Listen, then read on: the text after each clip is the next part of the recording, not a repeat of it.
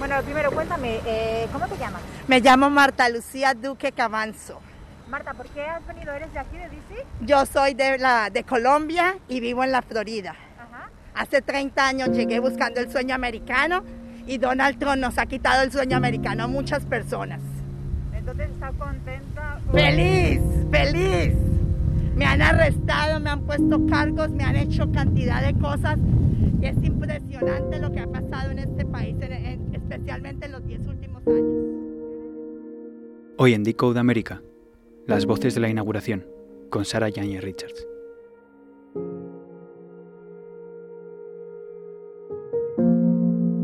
Ah, sí, ¿Por qué la arrestaron? porque tenía un letrero anti-Trump y después porque tenía un letrero de Biden Ah, pero ¿de dónde fue eso? en Punta Gorda, Florida, Ah, pero- donde hay un montón de, de, de seguidores de este señor. ¿Y dónde? cu- ¿Cuándo fue? ¿Durante la época Ah, ah, fue hace cuatro años ah, que yo tenía un letrero de no Trump y me arrestaron, me quitaron el carro, me quitaron todo. Ah, lo único que me, importa fue mi perrita, una perrita que me acompañaba a todas las partes, me la quitaron y por eso me van a tener que, que me quitaron lo más importante para mí. Y hace um, en, jun- en julio, después de mi cumpleaños, salí a hacer con un letrero de Biden y lo mismo, me metieron a la cárcel, me montaron un montón de cargos, todo, y únicamente porque no, no apoyo a Trump. ¿Y es la primera vez que viene a una, una investidura? Sí, desde el 2008 quería venir a la segunda de Obama y por, porque trabajaba y me dejaron en la escuela Good Shepherd cuidando a, a todos los niños, no, no pude asistir. Y este año, desde que Hillary perdió, si ese señor hubiera ganado, yo me hubiera vuelto para mi país. Sí. ¿Y qué le hizo venir hoy? Porque es mi, mi sueño, después de 30 años, ver que este señor que nos ha quitado el sueño a muchas personas haciendo las cosas indebidas, haciendo cantidad, usando sus, todas sus estrategias, lo único importante es para él es el dinero y lo dinero no se puede administrar un país y más el país más importante. Si él hubiera cerrado esto en febrero, nunca el COVID pasa porque eh, esto es un algo que hizo la China especialmente para, para, para pelearle a este señor. Y cuéntame, ¿qué llevas? ¿Llevas una chapa anti-Trump? Sí. Y esta es una que todos nos unimos los demócratas y fuimos capaces de, de terminar con esta dictadura. Y la de Biden, que por más de hace un año estoy trabajando con ellos, con el Partido Democrático. ¿Y vas a ver a más gente? ¿Has venido más gente? ¿Has venido sola? No, nadie me quiso acompañar. Todo el mundo está miedoso, todo el mundo, mis hijos, na- nadie me quiso acompañar.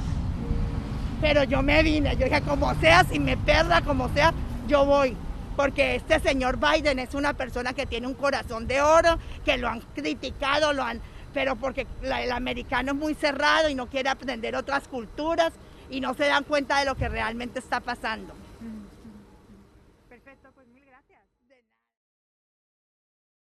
La mañana del 20 de enero en Washington, D.C., día de la toma de posesión de Joe Biden, es fría. Eh, por las calles no hay casi nadie. Los únicos vehículos que se ven son oficiales de la policía o de los soldados. Eh, alrededor del Capitolio hay un muro metálico de más de dos metros. eh, y al otro lado un montón de guardias nacionales que lo protegen. Eh, lo que es curioso es que en ese muro también se ven mensajes como Love Spread On, eh, Love, amor, pásalo, o flores, de, supongo que de la gente de aquí de DC que quiere agradecer a la Guardia Nacional eh, toda la seguridad que está poniendo. Ah, por la mañana, a las afueras del muro hay muchísima prensa y también esto que escucháis. Es un reverendo tocando un instrumento bíblico eh, que dice que ha venido aquí desde New Jersey para eh, rezar y eh, dice que ha venido aquí desde New Jersey para rezar para que la investidura, la jornada se desarrolle correctamente. Cuando Joe Biden ganó la elección, Sara marcó en el calendario la fecha de ayer, 20 de enero, día de la inauguración. Una inauguración que en su cabeza ella imaginaba como la de Barack Obama, en la que miles de personas se reunieron a las afueras del Capitolio, o como la del propio Donald Trump, en la que los eventos se desarrollaron de forma pacífica, sin altercados, y con público, asistiendo a la jura del magnate. Este año la toma de posesión ha estado marcada por las altas medidas de seguridad que han llevado a cientos de policías, soldados y guardias nacionales a patrullar de forma constante las afueras del Capitolio a causa del asalto que se produjo en el edificio el día 6 de enero. En la pradera que se extiende frente al edificio, los asistentes han sido sustituidos por pequeñas banderas, colocadas estratégicamente para dar sensación de lleno, y que destilaban una extraña frialdad, similar a la que ha acompañado a la presidencia de Trump en los últimos cuatro años. Aún así, a pesar de las medidas de seguridad, los vecinos han decidido salir a las calles de Washington a celebrar la llegada de los nuevos tiempos con emoción. Y también, como Sara, muchos han decidido venir a la ciudad desde otros puntos del país para ver la toma de posesión del presidente número 46 de la historia de Estados Unidos con sus propios ojos. Pennsylvania. Sabrina y Don son dueños de un pequeño comercio minorista en Pensilvania. Han venido a celebrar la inauguración de Joe Biden y de Kamala Harris. Una de las cosas que más les preocupa a ellos y a sus familiares era la posibilidad de que se pudiesen dar disturbios en la ciudad. El fin de la era Trump es uno de los acontecimientos más importantes de la historia de Estados Unidos, un momento histórico que no se podían perder. Una oportunidad de celebrar las cosas buenas que para ellos representa su país. Dos días después de la victoria de Joe Biden decidieron preparar su viaje a Washington DC y se cogieron unos días libres, dejando su trabajo a un lado. Esta es la primera inauguración a la que acude Sabrina. Para Don es la segunda. Acudió a la de George Bush, hace unos años, en 2004 exactamente.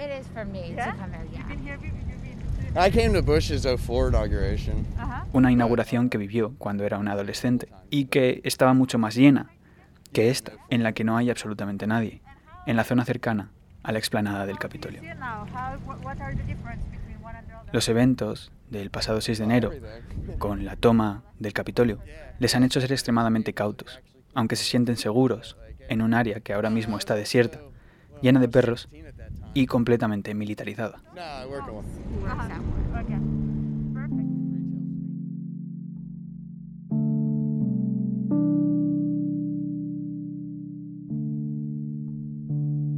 Tras perder la elección, el expresidente Trump expolió las acusaciones de fraude electoral con un único objetivo, deslegitimizar la victoria de Joe Biden.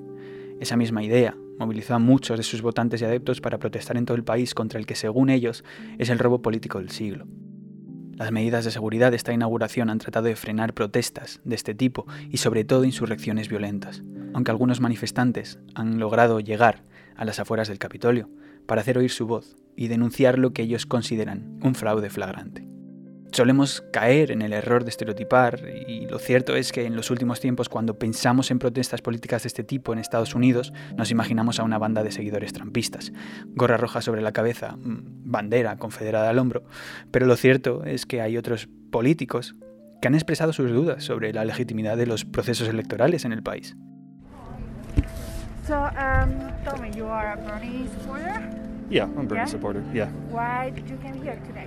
Uh, I'm here to protest for. Matt um, cree que el recuento de las primarias demócratas fue fraudulento. Bernie Sanders, el senador por Vermont, estaba en cabeza al principio del proceso y lideraba el partido en número de votos y en donaciones. Pero de repente perdió todo el terreno ganado en la noche del supermartes, en la que votaron un total de 14 estados. Gracias a su victoria esa noche en la mayoría de esos territorios, Joe Biden logró auparse a la cabeza de una carrera que había empezado en quinto lugar, pese a ser el favorito de los expertos desde el principio.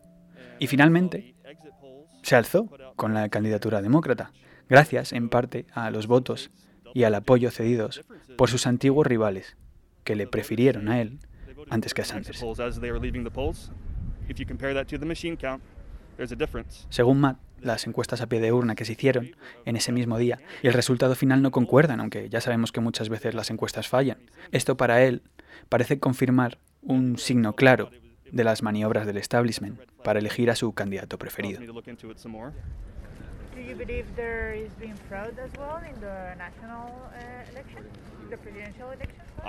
Know. Cuando Sara le pregunta si el fraude en estas elecciones es extensible a las elecciones generales, Matt argumenta que es algo que es imposible de saber si no se lleva a cabo una auditoría abierta y honesta del proceso.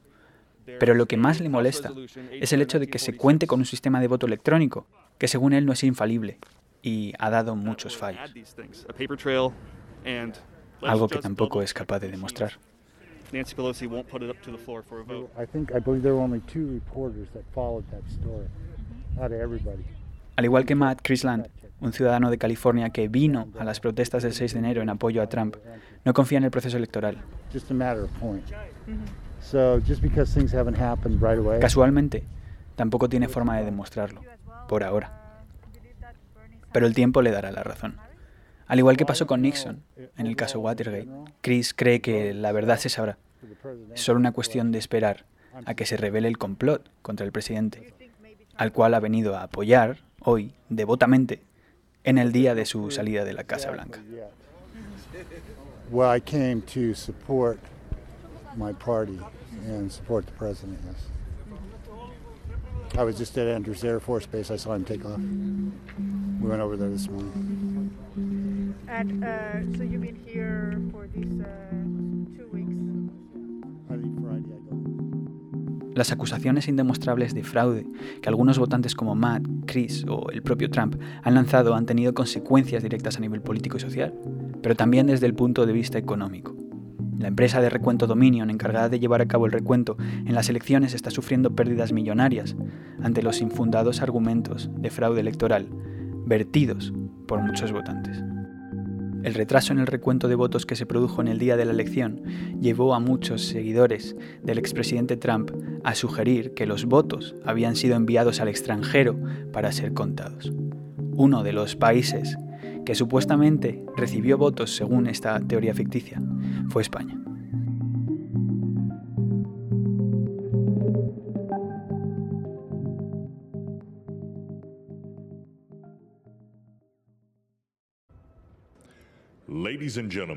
Entre los asistentes a la jura del presidente Joe Biden se encontraban Michelle Obama, su marido Barack, Hillary Bill Clinton o George Bush.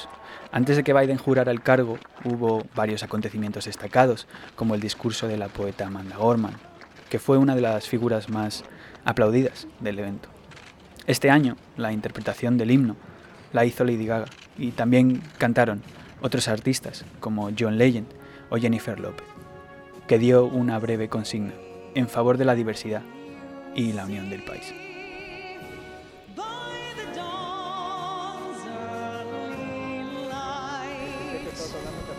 Ah, sí.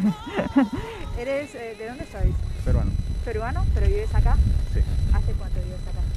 Desde los ocho años. Desde, uf, vamos. Sí, sí, sí. ¿Aquí en Washington DC? No, en Miami. ¿En Miami? ¿Y has venido aquí para la inauguración? No, he venido aquí para por temas laborales. Ah. Tengo aquí como ya casi dos años y tanto. Ah, o sea que llevas dos años viviendo aquí. Sí, sí, sí. ¿Y cómo, cómo has vivido el ambiente? Honestamente, esta inauguración eh, es muy inspiradora. Realmente escuchar las, las canciones. ¿Sabes quién me, me hizo llorar? Fue cuando J lo cantó. Sí. Eh, creo que me impactó mucho. Creo que soy peruano, pero soy americano también. Soy norteamericano de, de los Estados Unidos, entonces quiero ambos países mucho. Y nos da mucha tristeza las divisiones que hemos visto en el transcurso de esos cuatro, quizá un poquito más de años. Entonces, eh, ver cómo tenemos mucho por que sanar, pero por lo menos estamos en ese camino y ojalá podamos unificarnos como población y como ciudadanos. No lo pude ver. Eh, ay, eh, se, me, se me escapa. Amaze, no, ¿cuál fue, ¿cuál fue la canción que cantó Chelo? De los de americanos, oh my god. pero hablaba de la unidad. Eh, sí, que más que nada creo que lo que hace es como te dice como yo soy América. Eh, Fue América, América, fue, fue América, la canción América.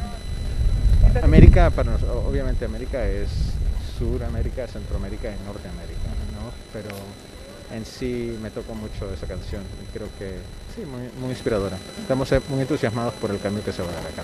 Veo que llevas una Obvio. de Harris Biden. Yo no soy eh, partidario, no soy ni republicano ni demócrata, pero en este caso sí o sí tenía que apoyar eh, el Partido Demócrata y apoyar mucho a Biden y sí, muy, muy entusiasmado por el cambio que se va a dar. ¿Y me puedes decir tu nombre? Yo soy Antonio, ¿Antonio? Antonio Arce, ¿Arce? sí. Eh, ¿Y a qué te dedicas? Yo trabajo en eh,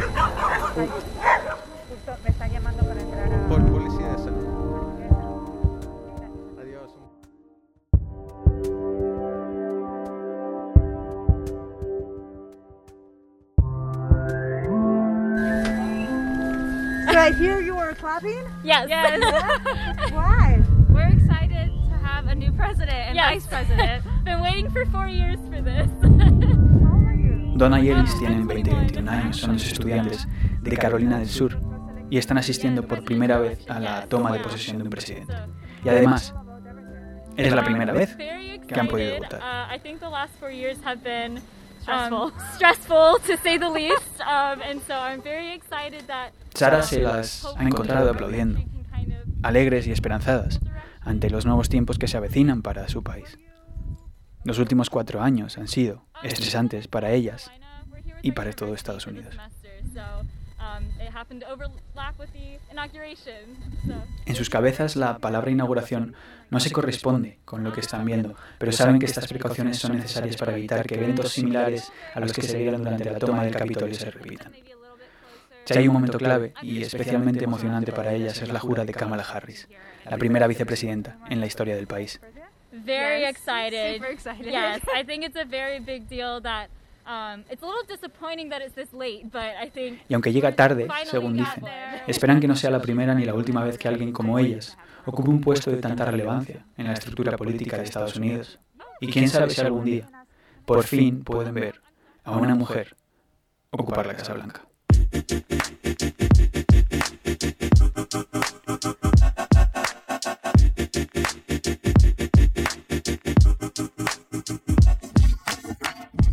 Nada más jurar su cargo, el presidente Biden ha firmado una batería de órdenes ejecutivas para subvertir algunas de las políticas de la administración Trump.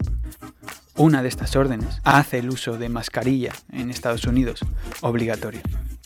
Un país que ayer mismo se acostaba con más de 400.000 fallecidos a causa del coronavirus. Hasta aquí ha llegado este episodio de Decode América. Si os ha gustado, compartidlo, por favor, ya que es un proyecto hecho sin ningún tipo de financiación. Yo soy Ignacio Fernández Vázquez. Gracias por escucharnos. Hasta la próxima. Chao.